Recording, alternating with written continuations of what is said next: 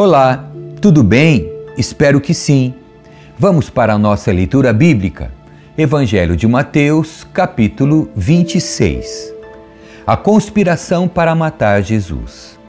Quando Jesus terminou de falar todas essas coisas, disse a seus discípulos: Como vocês sabem, a Páscoa começa daqui a dois dias e o filho do homem será entregue para ser crucificado.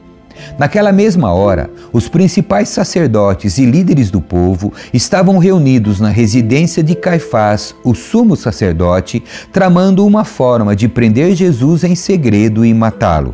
Mas não durante a festa da Páscoa, para não haver tumulto entre o povo, concordaram entre eles.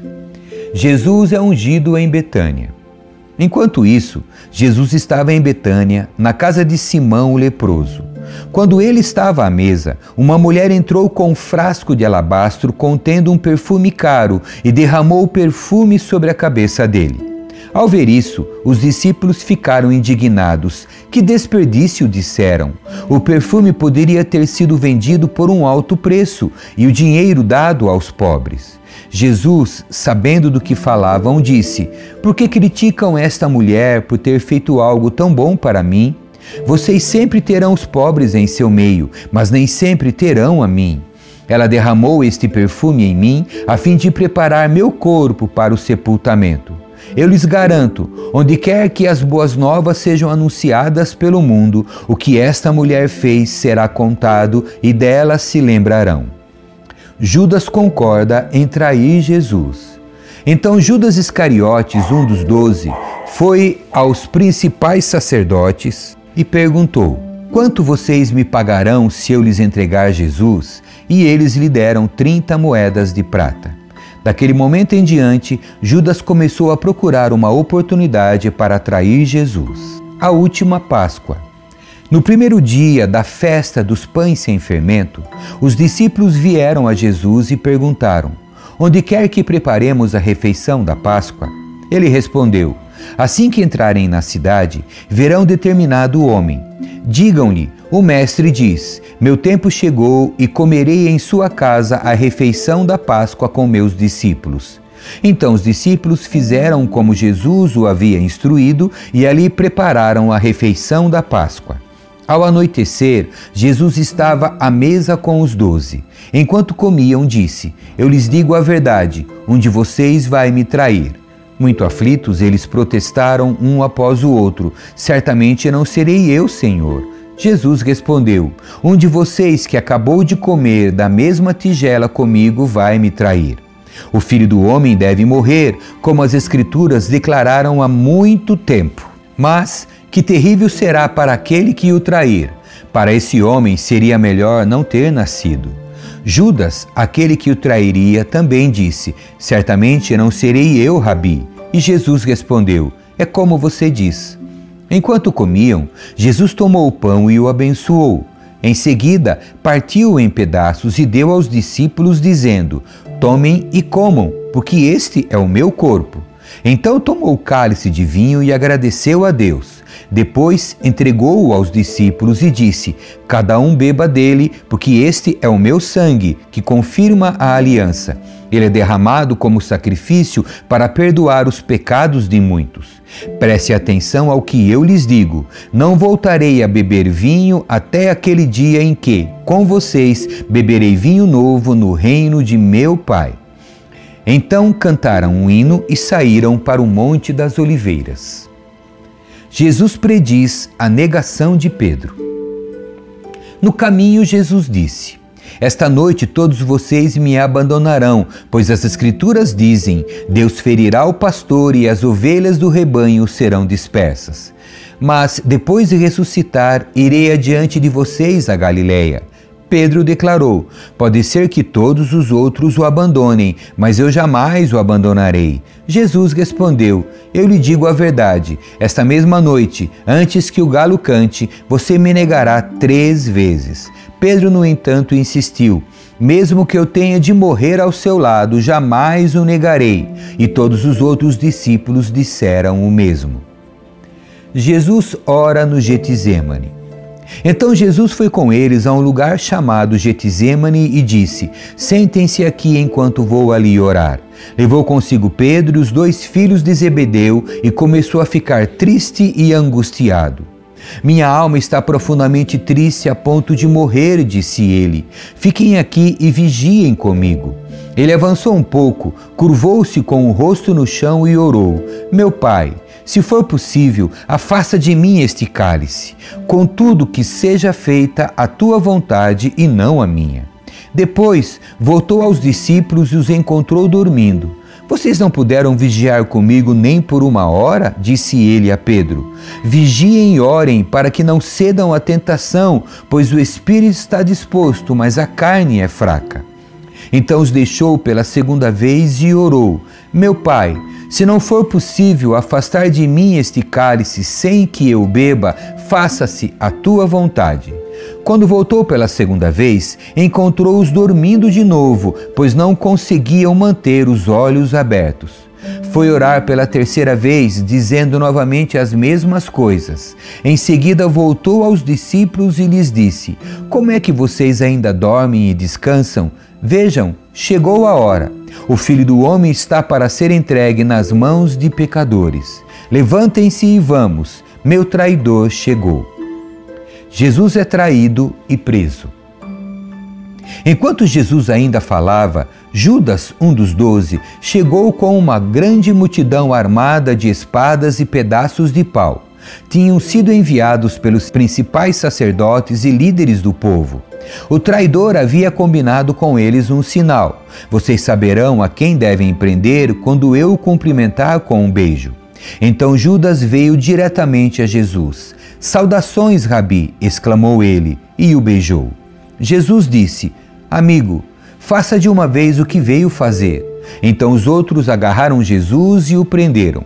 Um dos que estavam com Jesus puxou a espada e feriu o servo do sumo sacerdote, cortando-lhe a orelha. Guarde sua espada, disse Jesus. Os que usam a espada morrerão pela espada. Você não percebe que eu poderia pedir a meu Pai milhares de anjos para me proteger e ele os enviaria no mesmo instante? Se eu fizesse, porém, como se cumpririam as Escrituras que descrevem o que é necessário que agora aconteça? Em seguida, Jesus disse à multidão: Por acaso sou um revolucionário perigoso para que venham me prender com espadas e pedaços de pau? Por que não me prenderam no templo? Ali estive todos os dias ensinando, mas tudo isto está acontecendo para que se cumpram as palavras dos profetas registradas nas Escrituras. Nesse momento, todos os discípulos o abandonaram e fugiram. O julgamento de Jesus diante do conselho. Então os que haviam prendido Jesus o levaram para a casa de Caifás, o sumo sacerdote, onde estavam reunidos os mestres da lei e os líderes do povo. Enquanto isso, Pedro seguia Jesus de longe até chegar ao pátio do sumo sacerdote. Entrou ali, sentou-se com os guardas e esperou para ver o que acontecia. Lá dentro, os principais sacerdotes e todo o conselho dos líderes do povo tentavam encontrar testemunhas que mentissem a respeito de Jesus para que pudessem condená-lo à morte.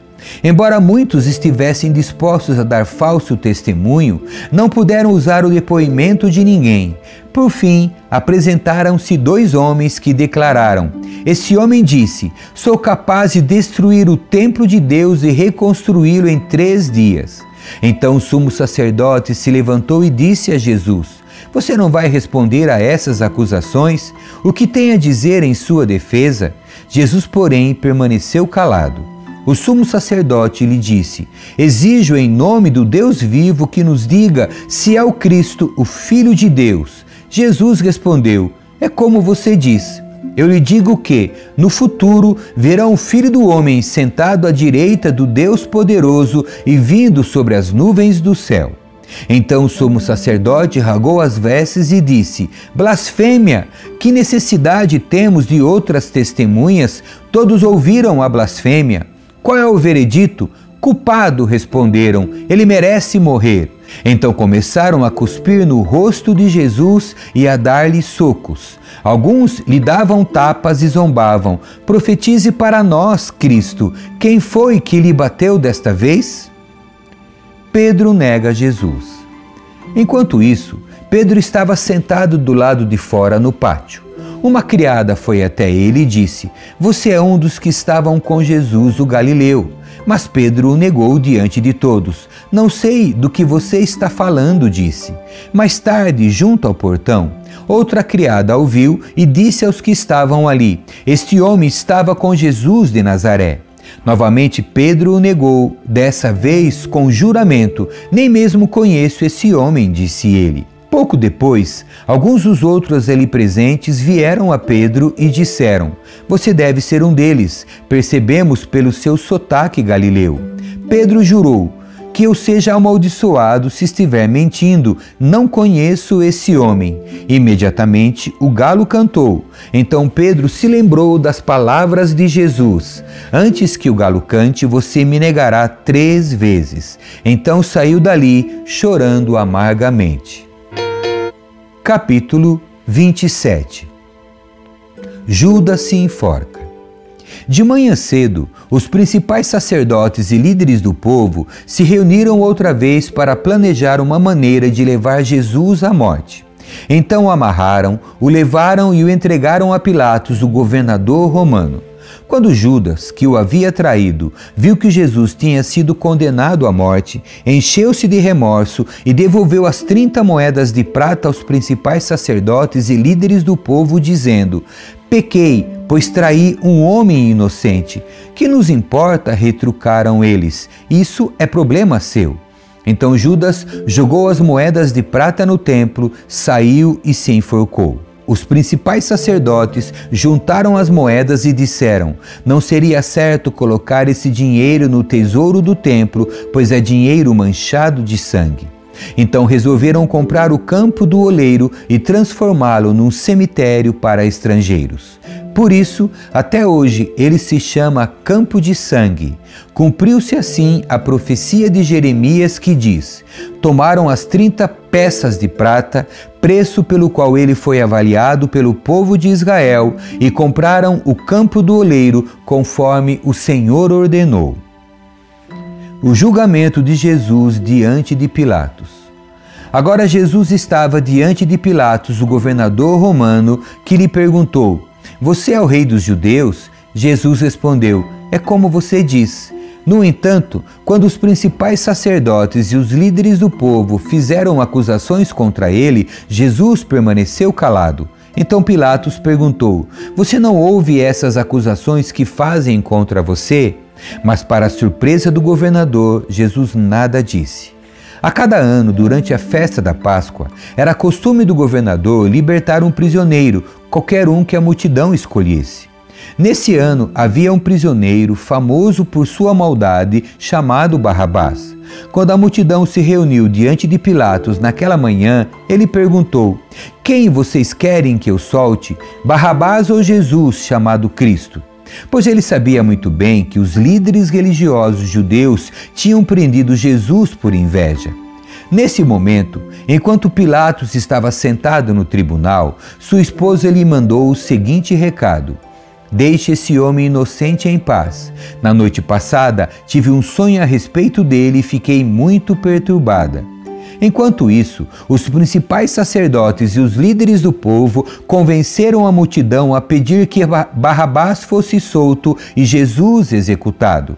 Então o governador perguntou outra vez: Qual dos dois vocês querem que eu lhe solte? A multidão gritou em resposta: Barrabás. Pilatos perguntou: E o que farei com Jesus, chamado Cristo? Crucifica-o, gritou a multidão.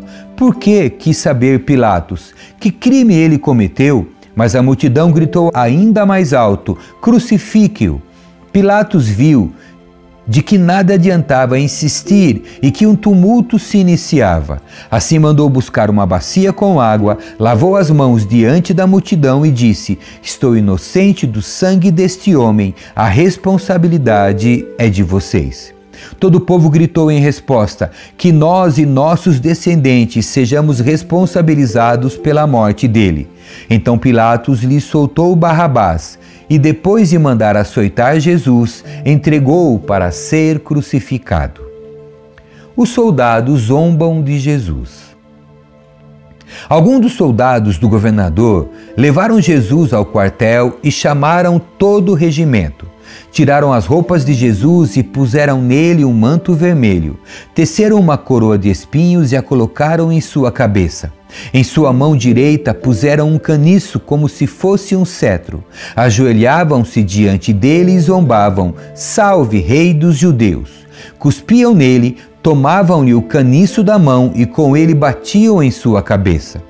Quando se cansaram de zombar dele, tiraram o manto e o vestiram novamente com suas roupas. Então o levaram para ser crucificado. A crucificação. No caminho, encontraram um homem chamado Simão de Cirene e os soldados o obrigaram a carregar a cruz.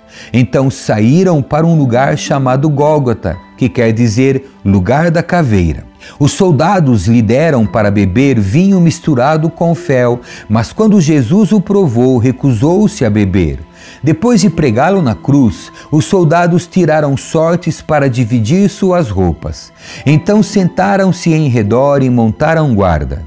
Acima de sua cabeça estava presa uma tabuleta com a acusação feita contra ele: Este é Jesus, o Rei dos Judeus. Dois criminosos foram crucificados com ele, um à sua direita e outro à sua esquerda. O povo que passava por ali gritava insultos e sacudia a cabeça em zombaria.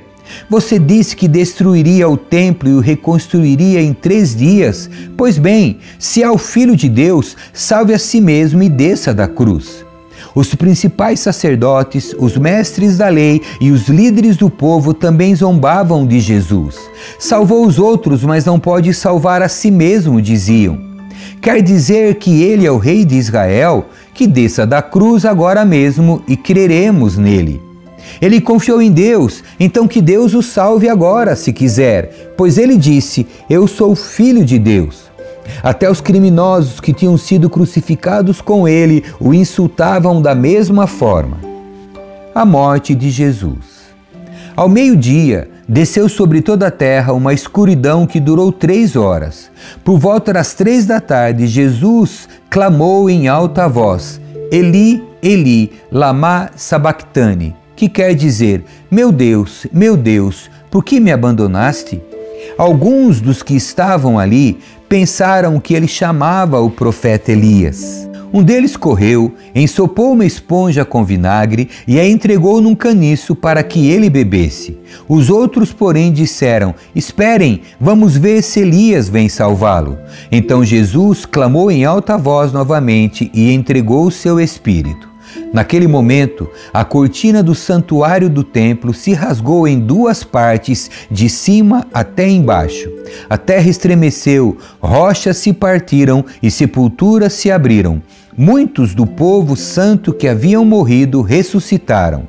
Saíram do cemitério depois da ressurreição de Jesus, entraram na cidade santa de Jerusalém e apareceram a muita gente. Os oficiais romanos e os outros soldados que vigiavam Jesus ficaram aterrorizados com o terremoto e com tudo que havia acontecido e disseram: Esse homem era verdadeiramente o Filho de Deus. Muitas mulheres que tinham vindo da Galiléia com Jesus para servi-lo olhavam de longe. Entre elas estava Maria Madalena, Maria, mãe de Tiago e José, e a mãe dos filhos de Zebedeu o sepultamento de Jesus.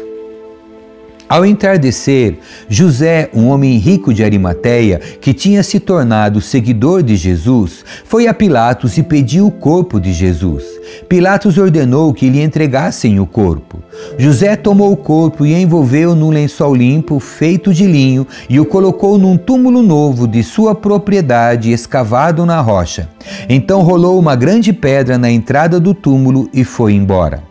Maria Madalena e a outra Maria estavam ali, sentadas em frente ao túmulo. Os guardas no túmulo. No dia seguinte, no sábado, os principais sacerdotes e os fariseus foram a Pilatos e disseram: Senhor, lembramos que, quando ainda vivia, aquele mentiroso disse: Depois de três dias ressuscitarei. Por isso, pedimos que lacre o túmulo até o terceiro dia, e se impedirá que seus discípulos roubem o corpo e depois digam a todos que ele ressuscitou. Se isso acontecer, estaremos em pior situação que antes.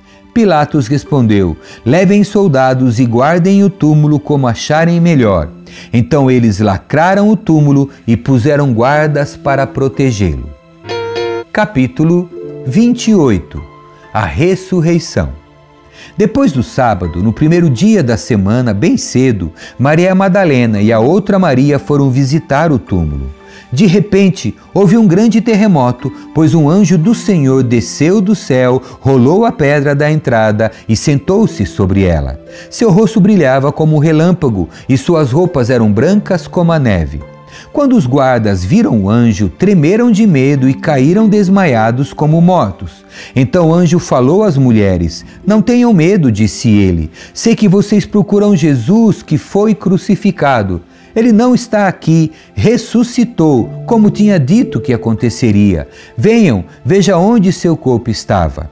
Agora vão depressa e contem aos discípulos que ele ressuscitou e que vai adiante de vocês para a Galiléia. Lá vocês o verão. Lembrem-se de que ele lhes disse. As mulheres saíram apressadas do túmulo e, assustadas, mas cheias de alegria, correram para transmitir aos discípulos a mensagem do anjo. No caminho, Jesus as encontrou e as cumprimentou. Elas correram para ele abraçaram seus pés e o adoraram. Então Jesus lhes disse: Não tenham medo. Vão e digam a meus irmãos que se dirijam a Galileia. Lá eles me verão. O relato dos guardas. Enquanto as mulheres estavam a caminho, alguns dos guardas entraram na cidade e contaram aos principais sacerdotes o que havia acontecido. Eles convocaram uma reunião com os líderes do povo e decidiram subornar os guardas com uma grande soma de dinheiro. Instruíram os soldados: vocês devem dizer o seguinte: os discípulos de Jesus vieram durante a noite enquanto dormíamos e roubaram o corpo. Se o governador ficar sabendo disso, nós os defenderemos para que não se compliquem. Os guardas aceitaram o suborno e falaram conforme tinham sido instruídos. Essa versão se espalhou entre os judeus, que continuam a contá-la até hoje. A Grande Comissão. Então os onze discípulos partiram para a Galiléia e foram ao monte que Jesus havia indicado. Quando viram, o adoraram, alguns deles, porém, duvidaram. Jesus se aproximou deles e disse: Toda autoridade no céu e na terra me foi dada. Portanto, vão e façam discípulos de todas as nações, batizando-os em nome do Pai, do Filho e do Espírito Santo Ensinem esses novos discípulos a obedecerem a todas as ordens que eu lhes dei. E lembrem-se disto: estou sempre com vocês até o fim dos tempos. Amém. E assim encerramos a leitura do Evangelho de Mateus. Tchau.